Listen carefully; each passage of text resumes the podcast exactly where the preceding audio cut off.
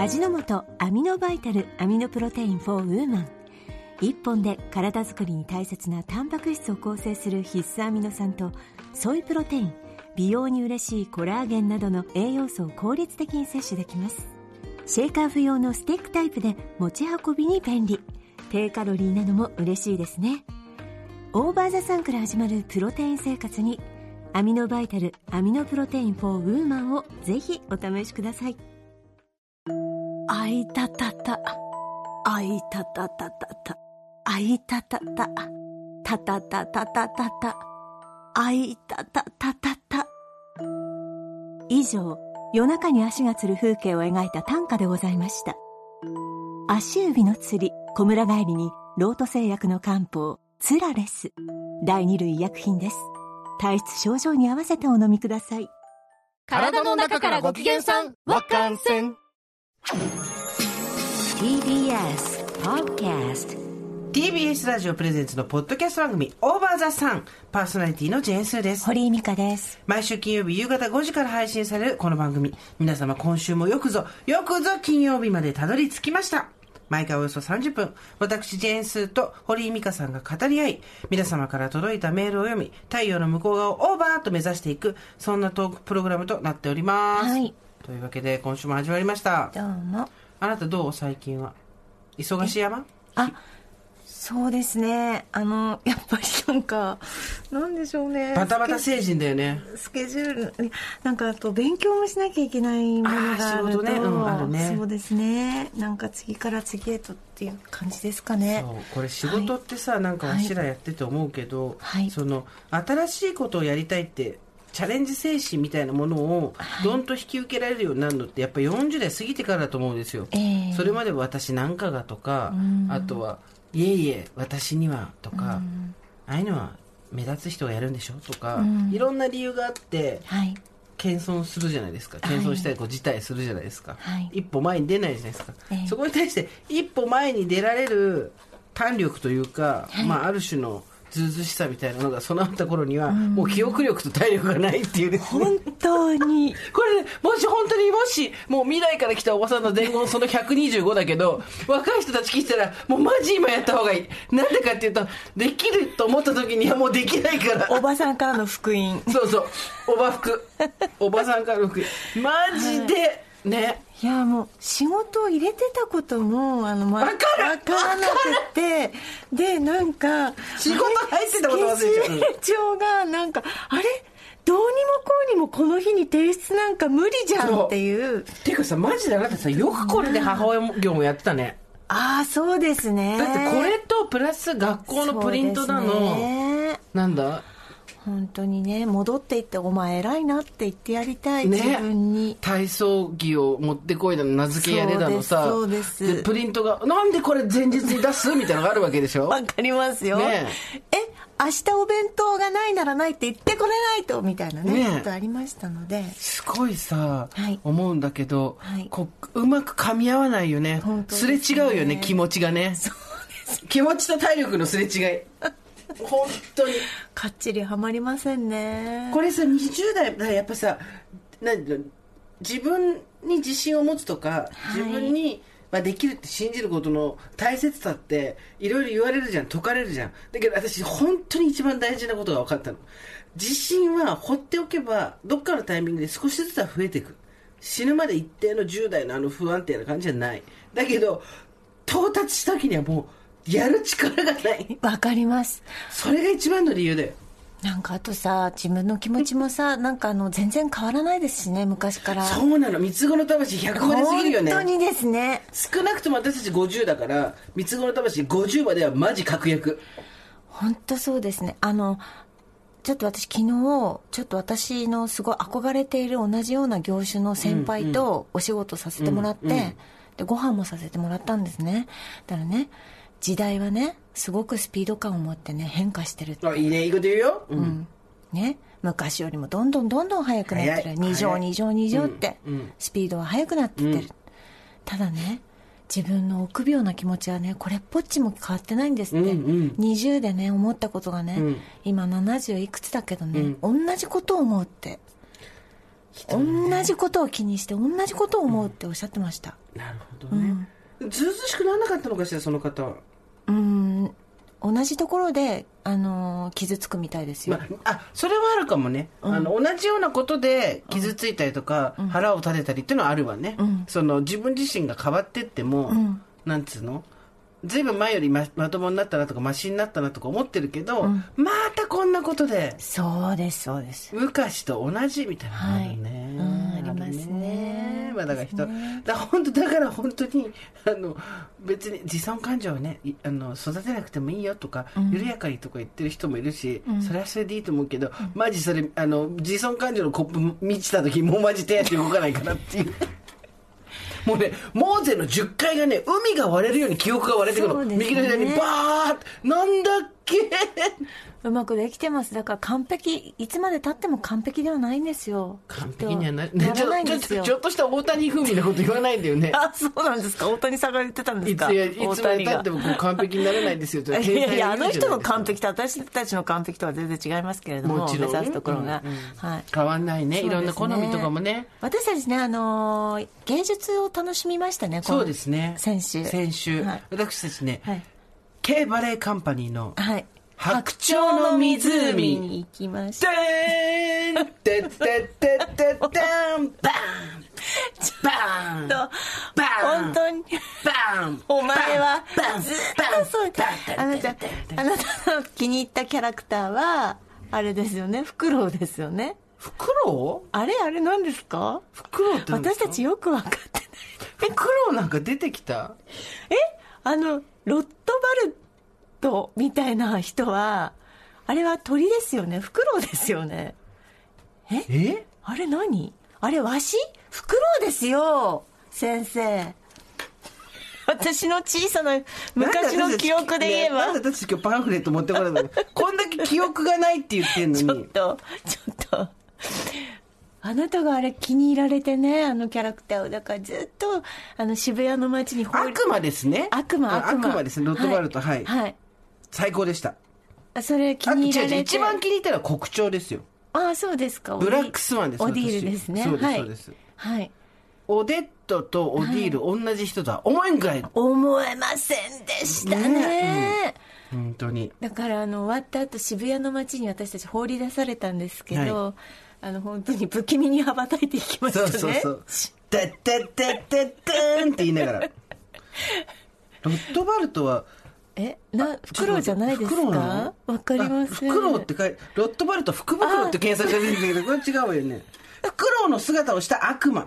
あそうですよね。そう。ロットバルトのせいで私はい。やーでも本当素晴らしかったす、です、本当に。ね。ね。あのーでもあらすじ読んでからはい。見てよかった、ああはいなぜならやっぱでもそれでもやっぱりその K バレーカンパニーはこういろんな人に分かってもらうためだと思うんだけど分かりやすく理解できるような演出をされてたから、ちょっとね、あよかったよね。あの、そんなに混乱しなくてよかったっていうかさ、うん。いやーあのなんかバレリーナの人たちってどんだけ苦労してんだろうなと思って。プリンシパル私たちが見た人覚えてる？飯島のぞみさん。飯島さんすごかった。もう全部がもうなんか一本の線でしたね。こう体がね。であのさとにかく肩甲骨がさ、はい。もうもうイミザゾールペプチドで羽がたばっときますみたいな。ボエ渡り鳥の。ー渡り鳥。これで一生飛べます。疲れません。そうですよね飯島のぞもみさん。うなんでしょうね。あのもう舞台のライバルとかじゃないんですよね。もう自分自分との戦いなんですよね、だってさ本人の顔と、ん。そのお化粧をした時のバレリーナの顔と、ねあと国鳥になった時のはい表情と。顔と表情と全然違う。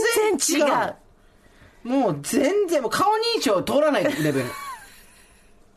本当に体のなんか作りさえも違うんじゃないかっていうんうん。う踊り方の違いをされるじゃないですか、でやっぱりね私そう思ったのよ、K バレエカンパニー初めてえもう2回目かな私。昔昔も1回見たことがあるような気がするんだけど、ええ。私はそんなバレエ多分人生で5回も見たことないと思うんですけど生でね、はい。見たことないと思うんですけどでも衣装と美術も素晴らし素かった。晴らしいですね。ね。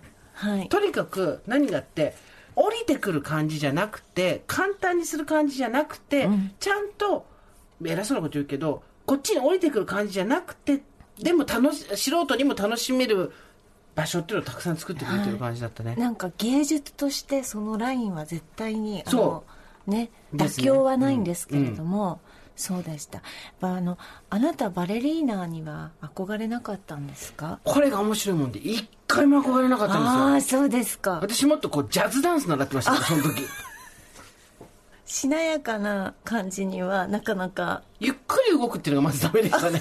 なるほどなるほど。そうそう私はあの一応憧れたんですよ。秋田県に白だ鳥それこそ白鳥の湖私小学校ぐらいの時それガチで白鳥がいる湖じゃないのあったのね それ誕生するとか来るような。鶴と間違えてません。ねえ鶴か詐欺と間違えてません、ね違うの。あのすいません。ガチの白鳥の湖じゃないのそれ。もしくはトキ。うんトキはもういないけれどトキはもういない。絶滅危惧種日本には日本さよなら。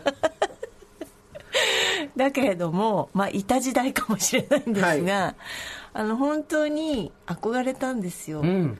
やりたかったの？だから母に行ってバレエ教室に連れてってもらったんですけど、うん。あの今でも覚えてるんですけどこう手を広げて、うん。そしたらあの先生が私これサルテなんですね。サル腕ね？あのササル腕。うん。あの途中でグニュってなっちゃうやつそうそうそう。うん。で「ああちょっと難しいかもしれません」って言われたのをいまだに覚えてまえすその一回手を広げただけでだから多分あのあ足切りされるの？だから足切りじゃないんだけれども、ん。まあなんていうんですか、まあ、そこそこまでいかないみたいなことをきっと言われたんだと思いますすねごいね。てかまあまあ結局骨格だったりするから骨格なんですね。そうなんですよ。まあ私たちあの頑丈、うん。あの岩盤じゃないですか。盤石な骨格じゃないですか、岩盤とは違うだろ。うなんでが欲になって岩盤欲であった巻き込んで悪いんですけど、私は相当なんていうんですかあの盤石な骨ですよね。骨っぷし強いんですよね。骨太郎ですよねどっちかって言ったらね。堀骨太郎ですよね。ロゼッタストーンみたいな。ロゼッタストーン関係なくないね、うん。象形文字書けるみたいな、はいはいはいはいあのー骨にね骨に文字文字刻めるぐらい。バカだね。あの節々の頑丈さなんですね、うんうんだからやっぱりこうこの前も舞台見てて思いましたけど、なんか節が強調してないんですねあの人たち。こう一本の線になってる体が。なるほどね、はい。手足の長さもそうですしやっぱ生まれついての肉体っていうのはええええ。多少は影響する。だけどそれで言ったらアジア人なんてめちゃくちゃ不利なんだから。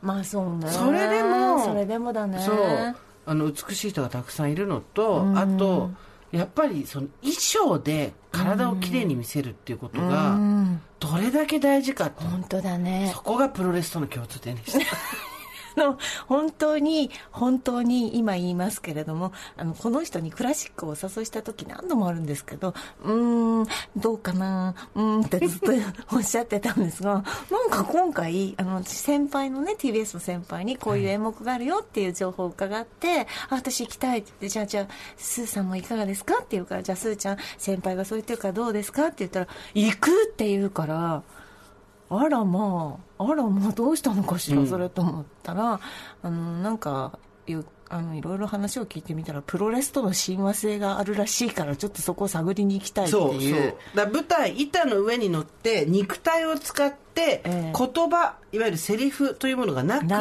衣装と肉体の動きだけで表現をする活動っていう意味では講義で言ったらプロレスもバレエも一緒だって言ってる人がいてあのんなるほどそれはすごく気になる言葉だからため、あの見に行こうと思って見てきて、うん。そしたらやっぱり黒鳥と白鳥が全く別なわけじゃないですか、うん。同じ人なのに、ん。あれヒールターンですよ。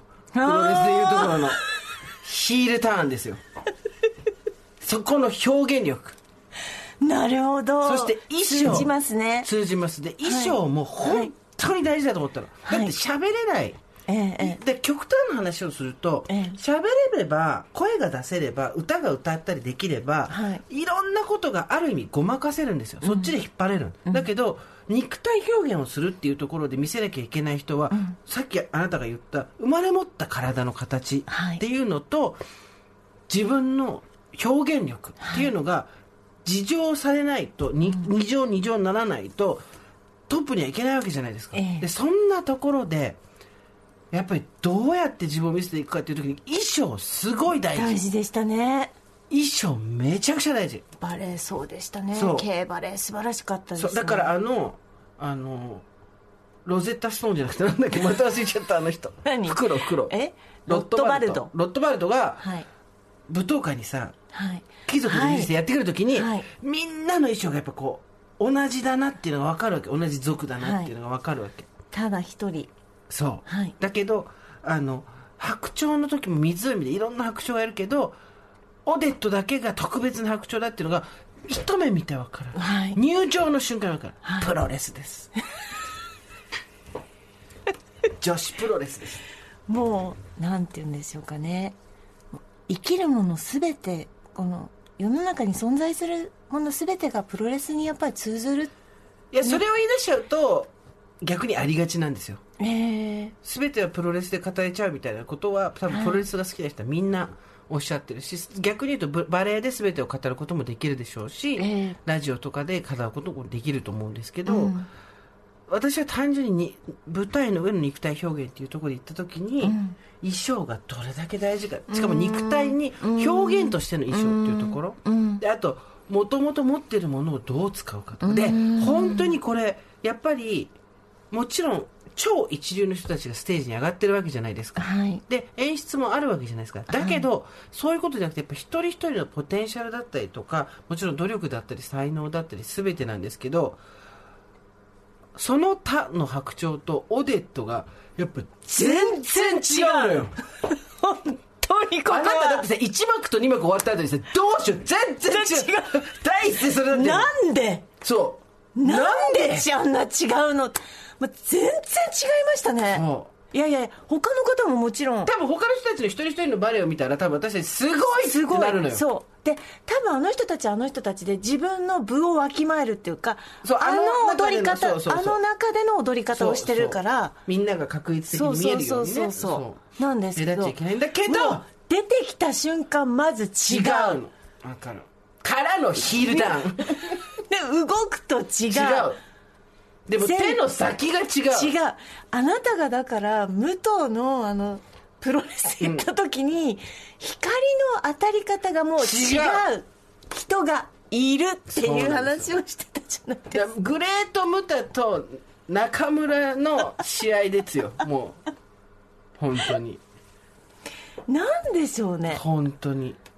あのだからってすごい思うわけ。すごいよね。で一方で思ったのはハードルが高いです始めるのに、お金もかかるし、すごいたくさん練習しなきゃいけないし、食事の節制もあるし国立バレエ団とかがある。伝統の歴史ある、だからもう厳選された人が、これでもかっていう切磋琢磨された環境でのオーディションだったりとかリハーサルを経て本番を迎えるわけじゃないですか、だけどもうある意味板の上に乗ってやるっていうことって全部本当はそうだと思うんですよ。だけどバレエ以外の参入障壁が低すぎると思って逆に。プロレスは私ロイヤルプロレス団作った方がいいと思ったの。国立国立。本当に。そうですね。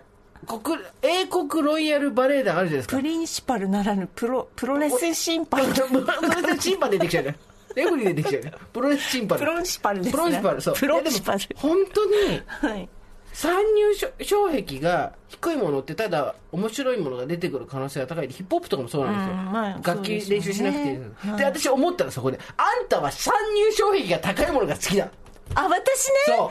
あ私そうかもしれないです、ね。だから絶対絶対自分の世界とはかけ離れたところで。そう。厳選された人のが山の頂にいるのを見るのが好きなんだよね。好きなんですよ。それ思ったの私。私その前にオペラ見てますから。そうだよね。でオペラもそうだしクラシックもそうだしピアノもそうだし、基本的にやっぱりなんていうの実家が太いとかさも含めてそうだけどああまあまあそうですね。実家が太いとものすごい能力があるか。そう。ものすだからもう絶対に努力したってそこ行けないよねっていうことを舞台の上でやってる人にひどく感心します、圧倒的な才能を持ってる人が、うん。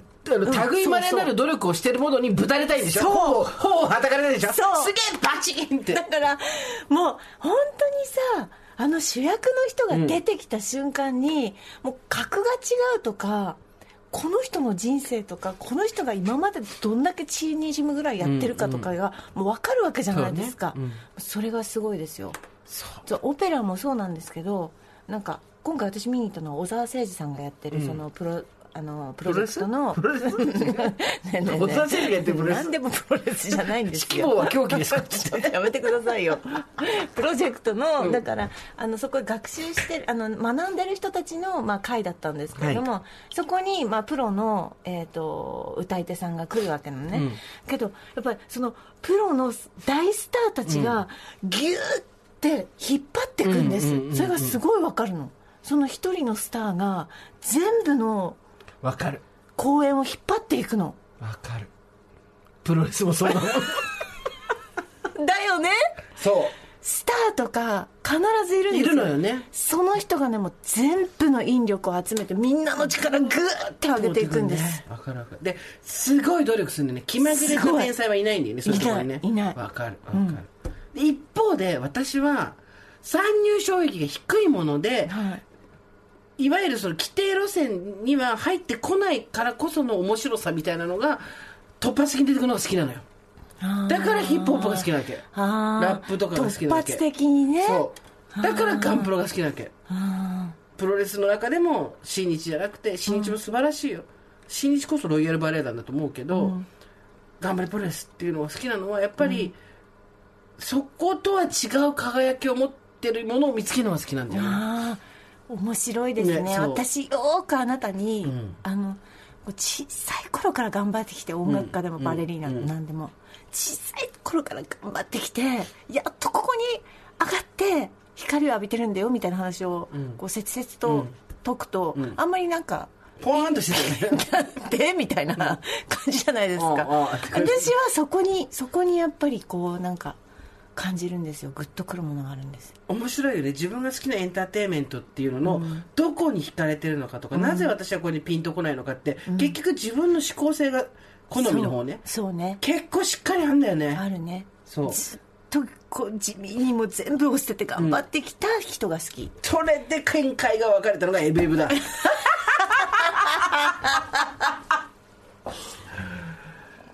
あのねエブリシング・エブレはオーアットマンスは私大好きで2回見たんですけど、はい。で2回とも号泣したんですけど 堀井さんも見たんですけど堀井さんに「い。やもう号泣したやつは堀井さんが号泣って言って「あこれ来たぞ。これ来たぞ」と思って。いやいやいやだって素晴らしい映画じゃないですか。いやいや。あの賞も取ってるし。堀さん。今椅子がスーッと下の方に降り天才的ないや別にね これは私たちでっていきました。映画の出来不出来の話をしてるんですそうですここがすごく大事そうそうそう。ねそれはあの映画会社の人にも言っといてほしい。いや私知らないよ映画会社の人。わかんないけどあなたでも予告やってたじゃん。あれは映画の出来不出予告やんねん別に映画の出来不出来の話じゃなくて好みの話をしてるわけ。はいはい。であのそこは全然いいんですよ、はい。でそこで言うとすごい分かりやすいじゃん、私はもう今まで見たことがないような、新しいものがどんだけちょっと混戦してても、混乱してても、ぐしゃっと来た時のやっぱりインパクトとか、なんていうまあガンプロ言葉で言うと、熱量ですよ、熱量がすごい高いものっていうのが、技術とかを通り越してくると、やっぱりこう打たれるものがあるんだけど、堀井さんはやっぱりそこをもっときちんと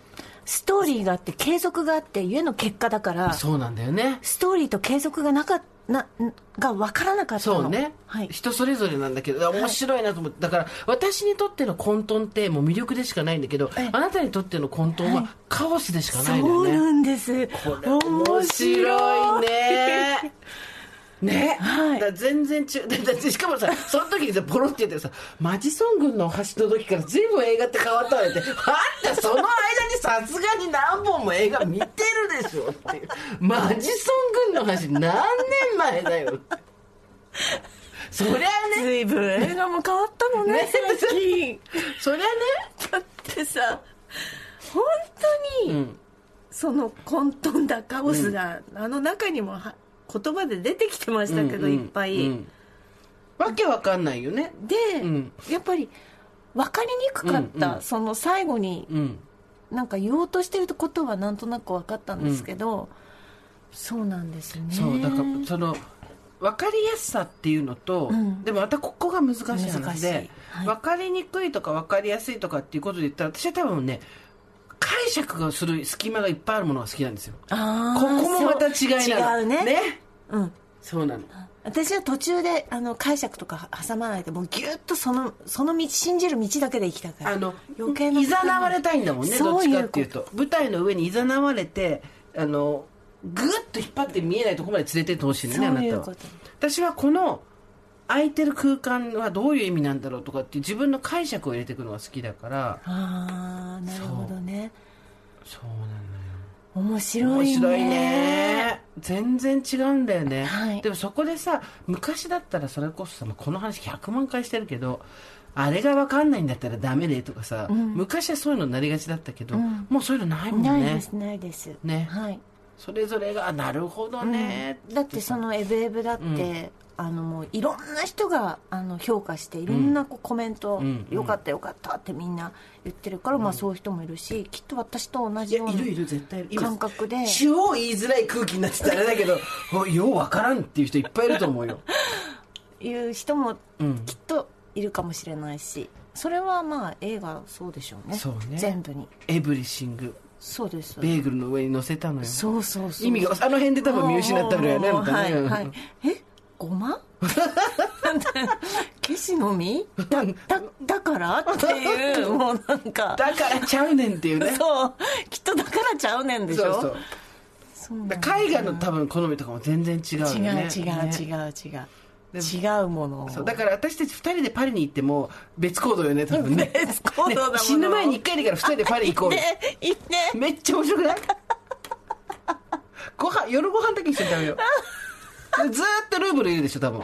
え？ずーっとルーブルいるでしょ多分。そうだね、それもあのバリッバリの日本語喋れるガイドを つけて。あの胸のところにさあの バッジつけてそう安心安全でなんかベルトコンベヤーみたいに運ばれていて、エッフェル塔のところでカチリって写真撮って撮って。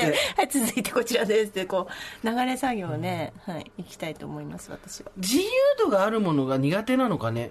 ああそうかもしれない前洋服とかそうだって言ってたじゃん。そうこれをやってれば大丈夫とか、だからその芸術とかもそうなんだけどここを信じてこの道を行ってれば大丈夫、絶対にここにみたいなのが好きなんだと思います、なるほどね、はい。王道ってことだよね。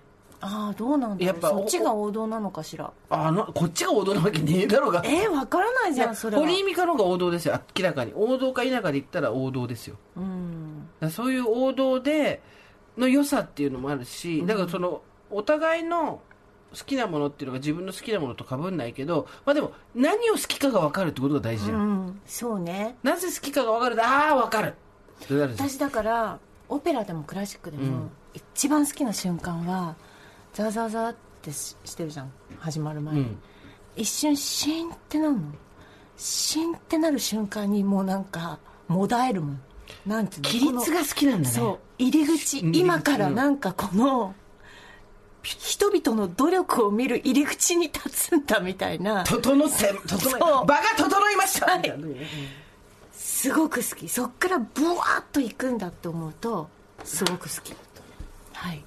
この間のそのオペラの方はどうだったのよ。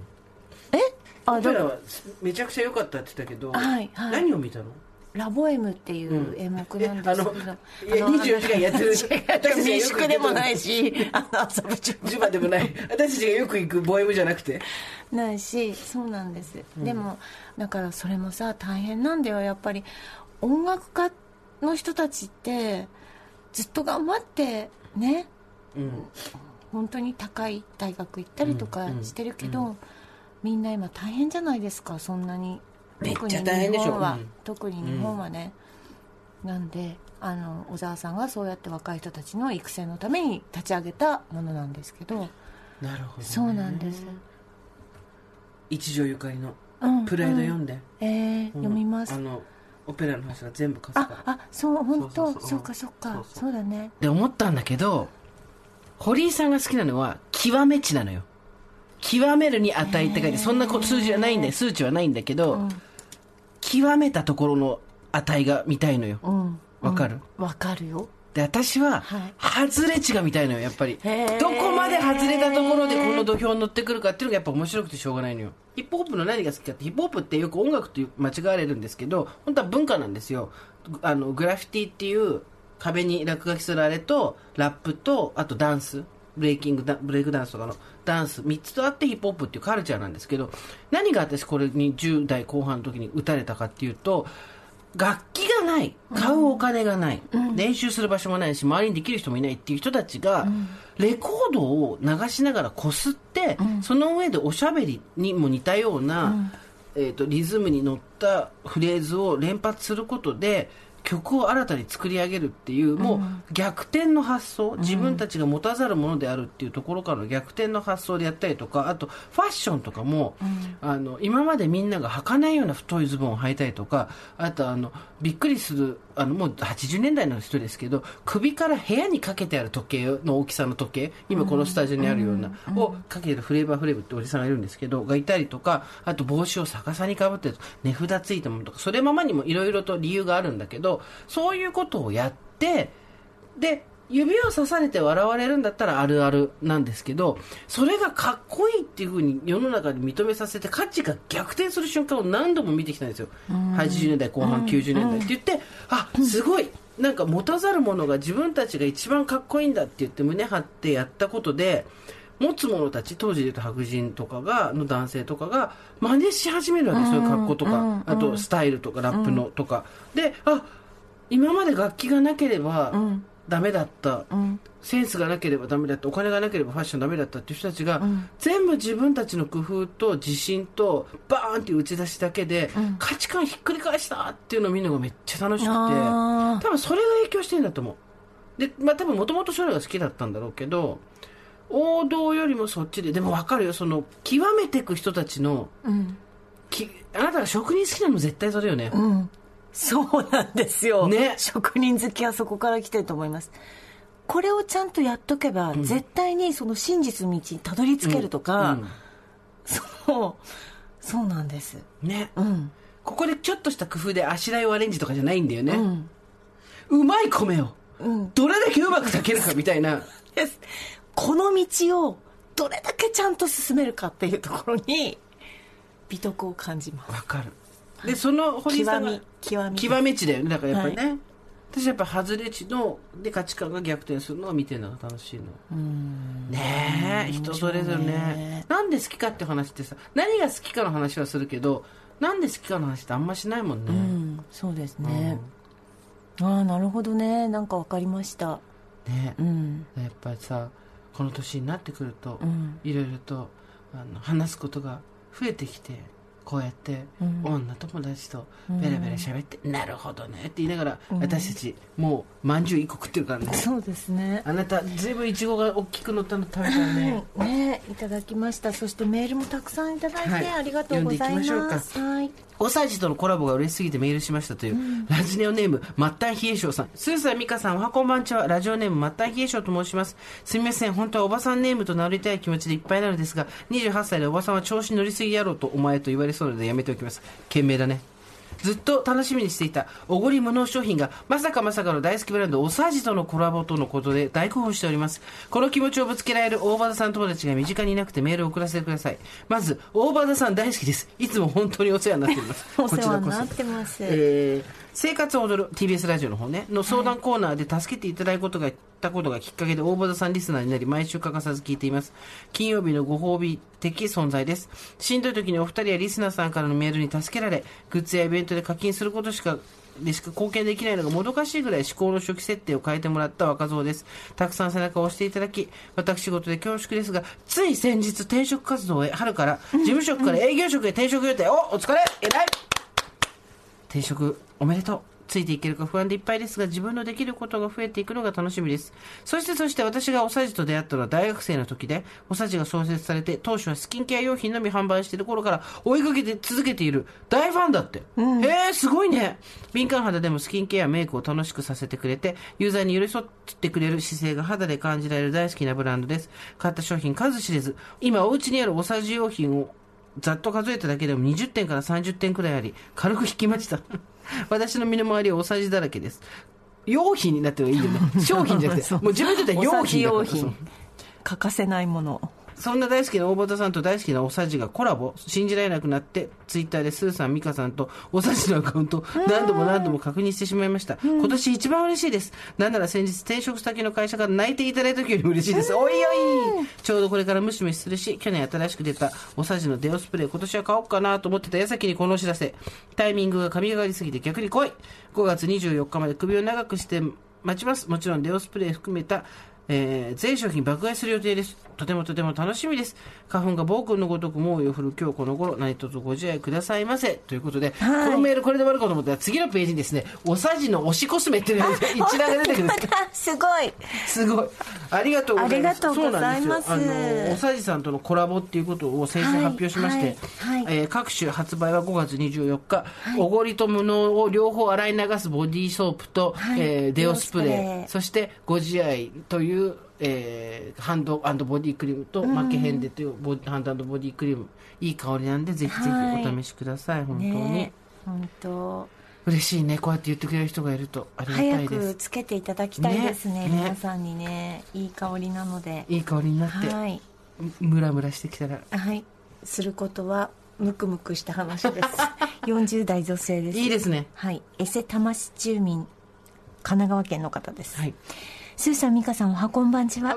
先日プチムクムク案件が勃発したので聞いてください。プチムク。はい仕事で帰宅が遅くなり軽く夕食を食べて帰ろうと夜の街をふらふら日曜だったせいか閉店が早く行き着いた先は居酒屋の鳥貴族、鳥貴族に行くには人生2度目でもちろん一人で乗り込むのは初。連休中の若者で賑わう中カウンターに通され席に着くと隣には若い男性、うん。後から聞いたら20代後半。どうやら連れはいないらしく体を斜めにしてずっとこちらを向いている彼。え？1メートルほどのソーシャルディスタンスを挟みつつも右肩にぐさぐさと刺さる視線。見られている緊張を悟られないようタッチパッドでなんとか注文完了。とりあえずのレモンサワーで喉を潤し完全に気を抜いているところに「お姉さん一人ですか？一緒に飲みませんか?」とか。えー？一人ですよ。見ればわかるでしょ？と心の中では強気ながら「え？びっくりした!」とさも彼の存在に気づいていなかったようなそっけない返事をする私。軽いと思われるのも尺なので乗り気じゃない素振りを見せつつも2杯目のビールを頼む頃にはいつの間にか弾む会話、40とはいえ童顔なので実年齢より若く見られますがさすがにナンパは久々。小僧のナンパに引っかかったらいかんという気持ちとナンパなんて久しぶり。40の私でも声かけられるんだという淡い喜びお姉さん、年下と付き合ったことありますか？という、後から振り返れば明らかに年上とバレているような失礼な問いがちょいちょいあり、後から考えて笑えてきましたが、いい後から考えたら。もう一件行きませんか？うん。明日の休みはどうしてますか？という、積極的な彼の誘いに若干ときめきつつも、長年付き合っていた彼と別れて数ヶ月だった私は、膝が笑って自転車を漕ぎ出せないという例の魔物にすっかり取りつかれて日和、彼がトイレに行っている間にそそくさとお会計マジで？え？マジで？おかしい。それ何らかの詐欺だとしても引っかかるべき詐欺だよ。レジに並ぶ私に近寄るトイレ帰りの彼。なぜか高鳴る胸の鼓動を抑えつつ平静を装う私、すれ違いざまほんの一瞬のタイミングで「また会おうね」と私の肩をポンポンする彼、まあ、かっこ私にはちょっと寂しそうに見えました。ここ数年恋人以外の男性に触れられたことがなかった私はちょっと肩に触れられただけで忘れていたときめきのようなものがムクムクと湧き上がるのを感じました。そうだろう。恋に落ちる感覚とは言うけれ違うけれどお酒が入っていたとはいえこの年齢で声をかけられる喜びを覚えたのは事実。何らかのホルモンが分泌された40歳の春誰にも言えないムクムク話。新しい恋に踏み出すにはもう少しリハビリが必要なことを自覚したとともに2軒目に行けば何か新しい世界が開けたのかなとちょっとだけ後悔したのはここだけの話。スーさん美香さんが言っているムクムクとは違うかもしれませんが一人で抱え込むためにはモヤモヤが多いため炊き上げしたくメールいたしましたちょっとあら。素晴らしいじゃない。40代で。鳥王子に会ったってことでしょ？そうですね。鳥貴族で鳥王子に会った。もしかしてロットバルトロットバルトになったってことですね。もしかしてあなたは鳥王妃。ええそんな夢みたいな話があるんだね。まあ、何らかの詐欺とか何らかの何らかである可能性はないとは言わないけどあのーまあそれ前も私言ったかもしれないけど、うん。これ自慢じゃなく聞いていただいていいですか？いやその自慢かどうかは私たちが判断するからあんたにジャッジする理由。理由もあの何もないから権利も。私ねあの髪がちょっとあの綺麗な状態の時うん。あるじゃないですか、うんうん。でマスクしてるじゃないですか、とね時々あるんですよ。ナンパされんのまだ。後ろから。すごい、はい。羨ましい。あります。でね51でナンパされてんの？いやいや髪とそのマスクだから分かんないじゃないですか、で大抵あいいですいいですこうやってこう知らないふりしていくんですけど、うん。すごいしつこい人にあのまあマスク取って54歳ですけど何かって言ったことがありましたたらなんだって向こうは？であの慌てて慌てて引き返していきまし引きた返していった。保存を噛んで。こうやってマスクこうやって54歳ですけど何かって言いました。サバ読んで。サバ読んで。あ普通サバ読みだよね、はい友達でさ、10年前にナンパされた男からまだ連絡してある子いるわけよ。なんで連絡先教えたかな？いやこれがまたすごい話で10年前に私と遊んでたの、はい。で帰りにはい。別れたわけ。駅が違うから。じゃあねっつって。でそれで一駅歩こうと思って歩いてたんだって。そしたらまあ繁華街で「ねえねえ飲もうよ」みたいな感じ。その時も40よもうすでに、うん。で「いやいやいいですいいです」で、何してんの?」っつって「いやあの駅まで歩いてる」えじゃあ俺も一緒に歩く」っつって。ついてきたんだ、うん。で喋って、うん。まあ、なんいいよ一杯だけ飲もうよって言われて、まあ、そんなに喋ってる間悪い人でもなさそうだったから一杯だけ付き合って飲んで楽しく喋って、うん。でえーっとねその日は何にもなしで別れてんのよ。うん。手ぐらい握ったかもしれないけど、うん。中ぐらいしたかもしれないけど、まあそんな感じよ。うん。それでその後一回も会ってないのよ。一回も会ってないのにフェイスブックとかへえ名前をその子、ま、へー。マジだから普通の頃から言っちゃったわけ。へえフェイスブックとかへー。そこから紐づいたインスタとかへー。いろんなとこに連絡が来るわけ。へだけど怖い感じなくて「元気ですか？あの時のなんとかです」みたいな感じで来て「あどうも」でなんかこう何回かやり取りして会いたいなみたいなことを言うんだけど「え会うんですか?」みたいに言うとそこから連絡が途切れるっていうのがあって「何なんだよそいつ」っていつも言ってたんだけどついこの間また連絡あったっつってもうちらもへー。腹抱えて笑って。何年越し何年ぐらいそうなってるでだから10年ぐらいよ。へえだから本当にその時生まれた子供はもう小学5年生。子供が生まれてたとしたらね。すごいね。その時子供が生まれてたとしたらっていうかその時生まれた子がいたら。続くんですね。続くっていうかいまだに分かんないんだって。うん。すごいね。でもナンパされたいな。私最後にされたのいつかな？最後にナンパされたの何歳かな？えーされたいですか？されたいじゃん、えー、本当ですか？そこがやっぱりその経験してきたあれが違うから景色が違うから あんた2階建てバスの2階でしょ？私2階建てバスの1階だから景色が違うのよ。あんた2階建てバスの2階あのロンドン走ってるあの赤いバスの2階でしょ？雨降ったらきついよでも。そうそうそう。だけど私は1階だから日が当たんなかったのよずっとうわ最後にナンパされたら30後半だな。だって知らない人じゃん。その時あまりに嬉しくてツイートした覚えが ナンパされましたっつって。ナンパされたいね。誰もしてこないね。まあわかるんだけどね。外れ値だからね。外れ値だからナンパされないのは重々承知なんだけど。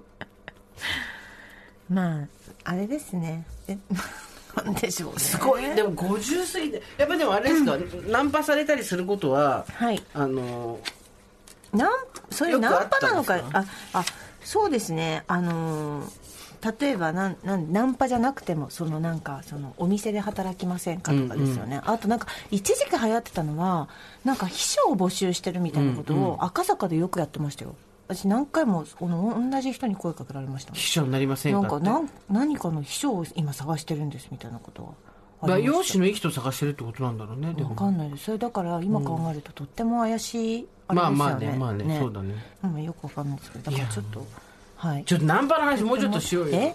何？大丈夫。です誰も吊るし上げないよ。もう51になった女をナンパされたことで誰も吊るし上げないよ。まあだから本当に私はあのマスクもしてていやだからここにやっぱすごいな出るなと思ったのが、はい。51でナンパされたら普通もう聞いてくれっつってカンカンカンカンカンカンドラ持って村中走って聞いてくれのろしポン上げてもう山の向こうにナンパされたぞって話なんだけどいやいやもうなんかざわっときますもんね。後ろの方からそうやってなんか一緒にこう並行して歩歩いてきたりとかするんだけどうえっうえっと思いますねやっぱ全然やっぱ2階建てバスと景色が違うんだ本当だなからもうもう本当にイライラした時にマスク取ってなんかすごい顔して54ですけどって言いました。54全世界の54歳に謝れ。ごめんなさい。だから全世界。60でもよかったんです行けど。く道だぞ私たち60だったら若いですねって言われてもそうですかってなって話弾んじゃうから。いや何が言いたいかっていうと 何が言いたいかっていうとナンパされる側の嫌な気持ちっていうのをナンパされてこなかった人は分かんないのよでもある時になって想像力が働いて分かるわけ、それはそのなんて言うんだろう。ある種の獲物だったりとか、あとはなんだろう容姿でこう物みたいに見られたりするわけじゃん,、とかあとその全く知らない人が自分に対して敬意を払わずに親しげに語りかけてくるとか、強引にどこかへ連れて行こうとすると、基本的に敬意のある行為ではないから相手を尊重する行為ではないから非常に不愉快だっていうことは若い頃から経験してる人は分かるんだけどそこがまた難しい問題でそれをされたことがないそこまでの想像力がない人にとっては自分はその訴状に上がらないことが、えーなんとなくの不適合だったり不適格だったりとか、そのこう弾かれる商品みたいなことになっていいよねモテるとみたいな。モテとは全然違うんだけどさ、でも、そのその辺のことももうちょっと若くして知りたかったねそうお互いの見えてる景色の話をしたら、なるほどってさ前も言ったけどさ、その話しかしてないけどあの激痩せした時にグイグイ来られて、すごい人間として見られていないっていう 初めての経験をしてあのグイグイ痩せていつもとのエネルギー出力が3割ぐらいになったら、すんごいグイグイ来られて、いつも行ってるバーで、びっくりしたの、こんなに人じゃない扱いされたこと今までなかったから。わかります。そうですよね。なんだこれと思って、思わず丁寧に接しちゃったんだけど わかんないから。なんかこの今メールいただいた、ん。あのお店でいて、ん。こうなんか一緒の空間にいて、長いこと時間一緒にしてて。これはいいよ、まだこれはいいやつすだよ。ごいそうそういいんですよ、うん。だけど私やっぱ道でなんていうのこう突然来るのがもう全然あれですね、これはこれはそう。これはとってもいいですよ。ずっと見られてて、うん。なんとなくちゃんと間合いを見計らってお一人ですかから始まってるわけじゃん。そう。だこう道でナンパみたいなやつだとしたら「ねえねえ飲もうよ一人で来てんのなんとかでこっちおいでよグイー」みたいなやつでしょ、そうじゃなくて「お一人ですか?」うん。20代にお一人ですか？って生涯一人です生涯一人でやっていこうという 心に決めたばかりのものです。はい。もうね一人で頑張って地に足をつけ踏みしめるようにして生きています。今日も靴下黄色いですね。黄色い。よ黄色い。ユニークですね。これはユニーク。これはほら。今日は絵画何の絵画のやつ。何の絵画ですか？入社だっけなんだっけあチューするやつ接吻するやつ。世界の名画靴下で。世界の名画靴下をお持ちなんですね、世界の名画靴下持ってないの？いやもう残念ながらそこ買おう。買おうと思うこ買おう買おうと思ってね。一瞬もなかった。マジか。うん。なかった。やっぱ遊びがないんだな私の。そうそれはそう。私の私の心意気とか人生において遊びがないんですね。王道がない私には王道がない 私はね中心が全く持って抜けてちくわみたいなの。私ちくわ。私やっぱぎっしり詰まってないと不安なんですよね。そうよね。はい、そこに歪みとか穴とかが開いてしまうと、ダメなんですね。ダメなのね。はい。ピッコロってことでしょ？中で積もってる。どういうことですか？お菓子に例えると。ピッコロ穴開いてますよね。ピッコロ穴開いてるけどあそこになんか入ってるじゃない。ちピッコロ？ピッコロなんか入ってなかったっけ？ピッコロチーズが入ってるやつですか？違うよ。おおかきあられのチューブ状のおかえ？そういうのもあるけどそれでコロンじゃないですか？コロンはあの もっとパリパリして食べた後に周りが全部ポロポロポロポロって。コロンは私皮から剥くんですよ。皮を周りを剥いてからクリームを食べる人なんですよ。ピッコロ？ピッコロだよ。ピッコロはお菓子だよ。お菓子。ほらあんたが言ってたピッカラ。私が言ってたのピッカラ。だ。私が言ってたピッコロで、ピッコロは中に、でも、あ、中にクリームが入ってるとは言わない、言えないわ。中がギュッと詰まってるだってのはあ何れはあれですよ。あのわかります？チョコレートが入ってるやつあるじゃないですか。トッポ。トッポあなたはトッポ、私はチクワ。柔軟性があるんだよ、私は。芯がないから。でもあなたは、ギュッと入ってるから、ポキッていっちゃう。トッポ。たいからね。ジェーンスーと。堀井美香の OVER THE SUNさあ、久しぶりに私が浄化したいものメールです。たくさん届いているので紹介していきましょう。はいなんとあのくくくくクリンスイさんとのくくクリンスイクリンスイクリンスイクリンスイさんとのクリンスイクリンスイクククリンスイさんとの浄化してクリンスイですよ。私の人生丸ごと浄化してクリンスイ。なんとかしてクリンスイ本当ですよ。そうです。どどうにかしてクリンスイですよ。そうですよ。私の人生どうにかしてクリンスイお。前どうにかしてクリンスイろ過されて。クリンスイっていうですね。クリンスイさんとの、あの、久々のコラボ企画でございます。私が浄化したいものというテーマでたくさんメールいただいております。はい、あの一部ですがご紹介させていただきたいと思っております、えー私の方からいきます。おばさんネームそれでもパワフリが好き。パワフリなんですか？えパーティー フリーダムです。パーティーパーティーフリーダム おばさんネームそれでもパーティーフリーダムが好きこれはフリッパーズギターですねあ、そういうことですか。フリッパーズギターがパワフルですね。パーティーフリーダムではないです。はいさあさあ、美香さん、こんにちは。私が浄化したいこと、それは、私なんて、という感情です。沖に出た美香さんに追随すべく、私も長年勤めていた会社を辞め、学生時代から憧れていた仕事に転職をしました。最初は目の前に広がる憧れの世界にただただ浮かれていたのですが、実際に働き始めてみると、覚悟していた以上に新しいことを覚えるのに苦労し、年齢の壁を痛いほど感じるようになりました。何度も同じような失敗を繰り返す自分にほとほとうんざりし、周りの人たちにも多大な迷惑をかけているという申し訳なさで、もう随分前に手放したと思っていた、私なんてという感情が蘇ってきました。以前から何度も今の職場で働いてみたいと思ってはいたものの、その度に私なんてが邪魔をして応募をすることさえできずにいました。それが40も過ぎて、良くも悪くもずぶとくなったおかげで、ダメ元でチャレンジするだけしてみようというふうに考えを変えられるようになり、結果的に就職することができました。素晴らしいね。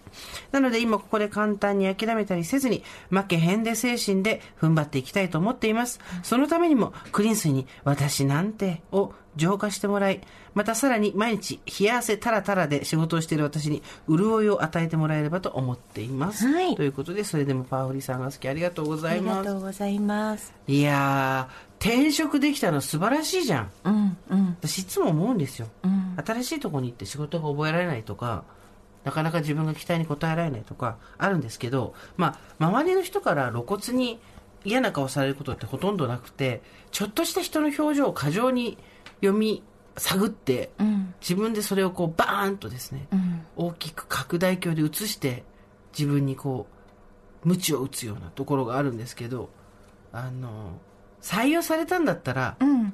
あとは採用した人の問題なので、そういうことですね。ね我々の問題じゃないですよね、もうはいね。、向こうのあの目利きの問題ですから。これはあのクレン水で私なんてというふうに浄化するということですけど、私なんての対義語って何なんですか？私なんて。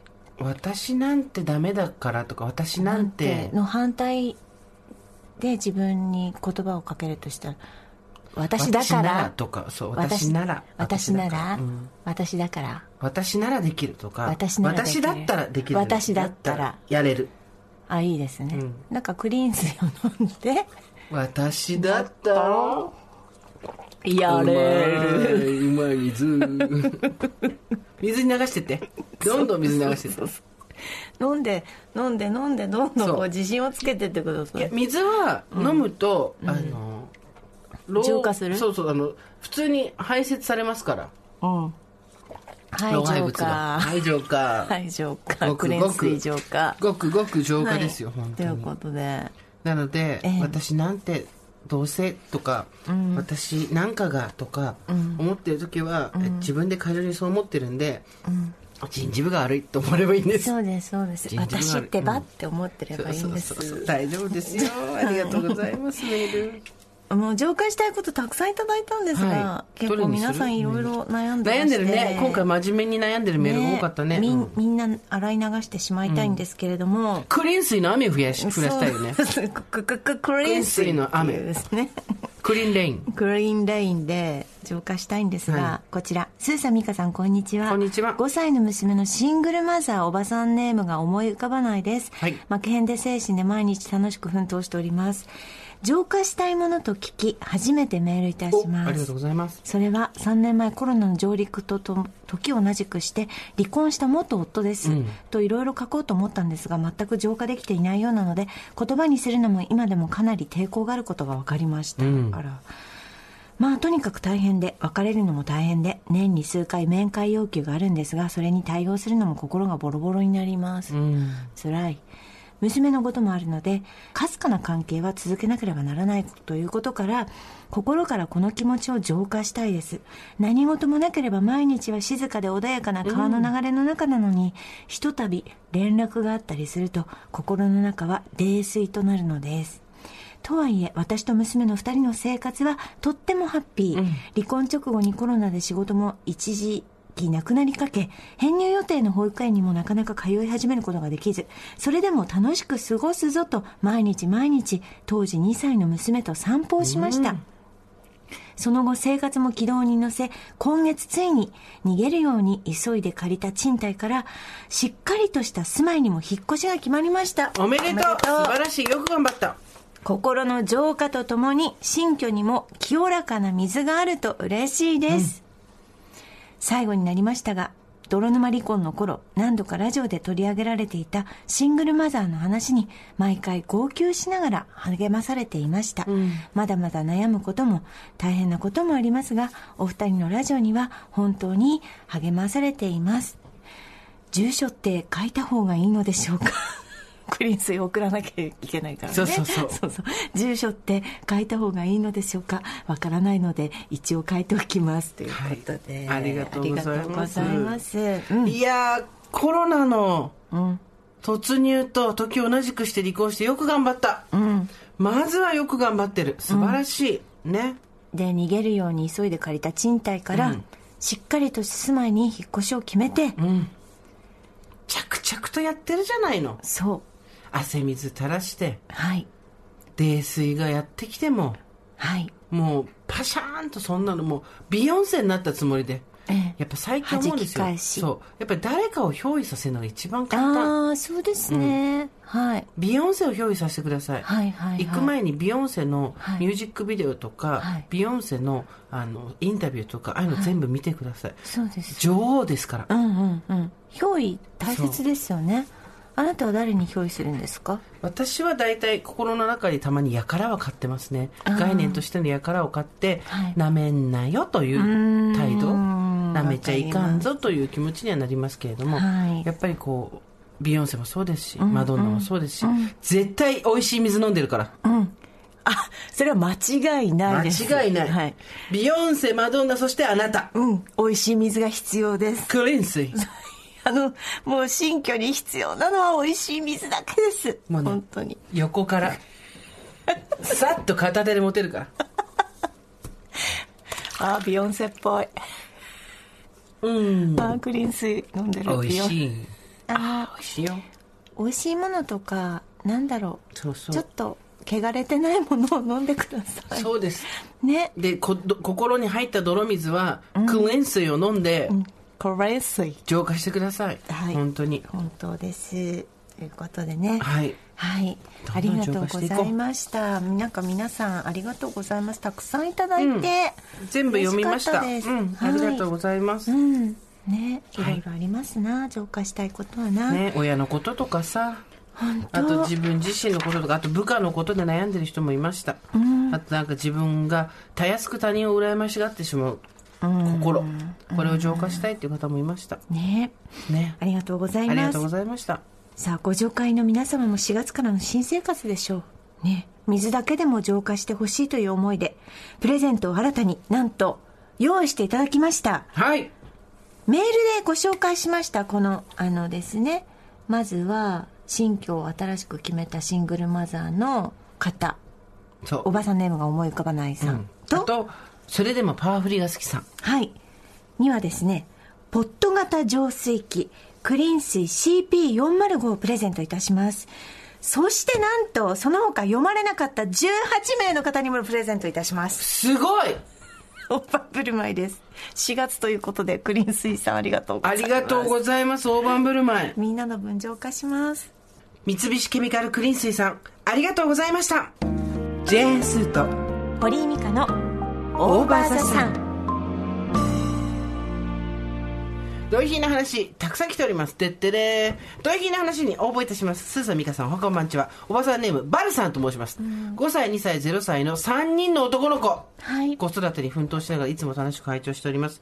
ドイヒーの話ですが、皆さんからのドイヒーの話の大半は自分も実践しており、聞きながら頭が取れるほどにうなずいております。そんな中、少し気をつければと思ったことがあったので書かせていただきます。生後6ヶ月になる息子をバウンサーに乗せ、時々足で揺らし、あやしながら夕飯を作っていたのです。その時、2歳の息子が、母ちゃん見てというので振り返ると、短い可愛い足を一生懸命バウンサーにかけて揺らそうとしているではありませんか。そうです。私が足で揺らす姿を見て、それをしっかり真似していたのです。笑うと同時に、子供は本当に親のやることをよく見てるから気をつければと反省いたしました。心地よく過ごすための同意比は継続しながらも、手癖や足癖はよく見られているので、できるだけやめようと思いました。長くなりましたが、読んでいただきありがとうございました。これからも配信楽しみにしております。お体ご自愛くださいませ。ということで、可愛いじゃないね。うんうん。そんな、ね、いいね、全然同意比じゃない。全然同意比じゃない。もういい話で。美しい話で。ドヒーの話、スーサミカさんおはこんばんちは、おばさんネーム、マルコと申します。まぶたを持ち上げていないとアイラインが描けなくなってきて40歳のおばさんです。わかる。いつもはサイレントリスナーですが、私の同品な生活を知っていただきたく、初めてメールします。私のパジャマは、2日に1回は裏表の状態になります。うんそれは、朝脱ぎ散らかしたままの状態で次に着る時までキープされ、それをそのまま着用するからでよって次の日はもちろん反対に、うんリバーシブルさながらに、パジャマの裏表を楽しんでおりますが、ん時によっては裏表だけにとどまらず、裏表かつ後ろ前にちょっと首が詰まるな、今日、みたいなね。ちょっと首、う、う、なんだこれ。タグも出てる前なんにみたいなでだろうみたいなね。そうそうそう。そんな自由着方ってそうすると顔のすぐ下にドーンとタグが来るわけですがそうですねそれも着直す手間を考えればチャームポイントかなと思っておりますまた家中の棚という棚タンスというタンスが全て3センチから5センチほど開いております 開いているというより閉められてないと言った方が正しいでしょうか。これもまた開けるときにそこに手を突っ込んで開けられるから便利便利と。そのままの状態が10年ほど続いております。10年長いね。唯一夫のタンスだけは私の管理下になっていたいないためピシッと閉まっております以上同品猛者の皆様の足元にも及ばないかもしれませんが私の同品生活です季節の変わり目でまだまだ寒い日もありますのでスーさん美香さんご助会の皆様くれぐれもご自愛くださいありがとうございます。はいこちら、あいまいみーさんからもいただいております。前回、前々回を視聴し、絶対にお伝えしなくてはと使命感に駆られ、メールさせていただきました。はい私、牛乳からのお茶、いけます。少し前までは牛乳からのお茶には躊躇を感じていました。しかし、ある時どうにもグラスを洗うのが面倒で牛乳を飲んだ後、そのまま麦茶をイン。牛乳によりお茶がうっすら白濁としますが、意外に味の主張はなし。さらにお茶をおかわりすれば、洗わずとも2杯目は綺麗な麦茶へ。一度この世界に足を踏み入れたら、何の躊躇もなくなりました。大切なことは、自分には無理だと決めつけず、えいやと一度チャレンジしてみること。さすが皆様こちらの世界でお待ちしています。ということで、あいまいみーさん。あいい言葉いただきましたね私、これ発明がある。見つかったんですよ。皆さんにお伝えしたい。牛乳からのお茶がダメな人におすすめしたいはい中間地点。はいこうグラデーションの中間地点。ほうじ茶ラテ。そうですよね言うと思いましたこれね、スターバックスに行ってピーンと来たよ、私は。抹茶ラテでもいいですよね。つまり牛乳をあえて多めに残すんです。ああなるほど。そこにほうじ茶を入れたらそれはほうじ茶ラテ、そういうことですね。牛乳ほうじ茶ラテほうじ茶。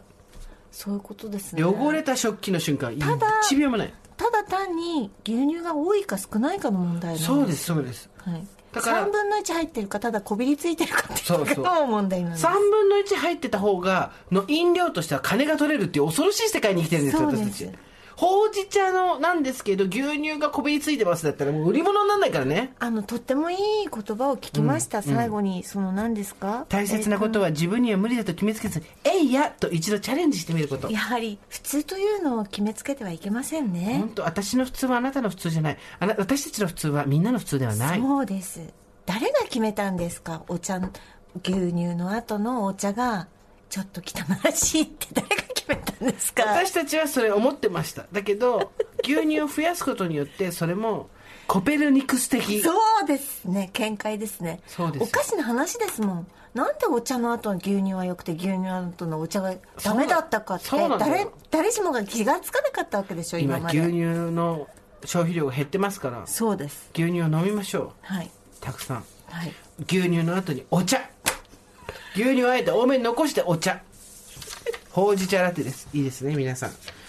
スタバに行けば金取れるっていうこれのあのこのあるある探検隊みたいなリズムで言ってくださいね。牛乳の飲んだ後にこれでお茶入れようかなどうしようかなと思ったらスタバに行けば金取れる。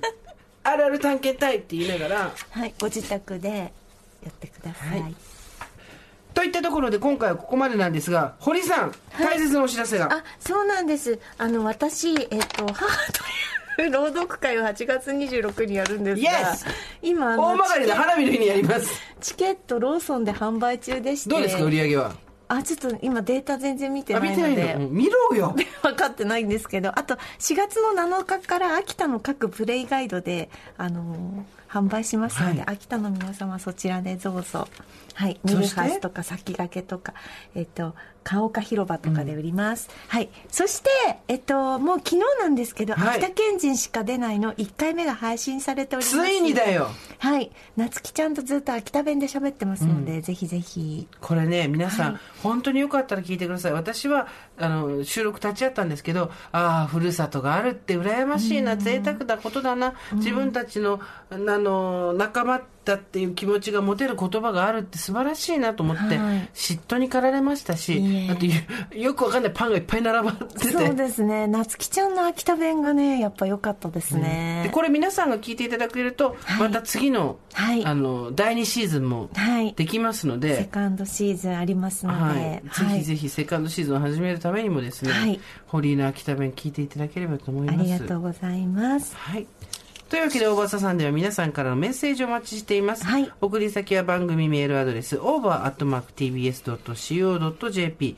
over.tbs.co.jp、ムクムクした話、ドイヒーな話、あと、なんだ、あれか、なんでこれが好きかみたいな話もあっただあー。最初に話してた。芸術とかプロレスとか。なんでもいいんだけど、あの、私はなんでこれが好きかっていうあところ、好きなものじゃなくて好きな理由うん。が知りたいかもね。ーうん。なんかあったら送ってください。はい。それではまた金曜日の夕方5時、オーバーザさんでお会いしましょう。ここまでのお相手は、堀井美香とジェーンスーでした。オーバー。TBS Podcast もっとプールのスポットライト誰一人取り残さない社会をキーワードにゲストをお招きしながら勉強するやつ。みんなで考えてゆこうスポットライト。毎週金曜夜9時配信スタート。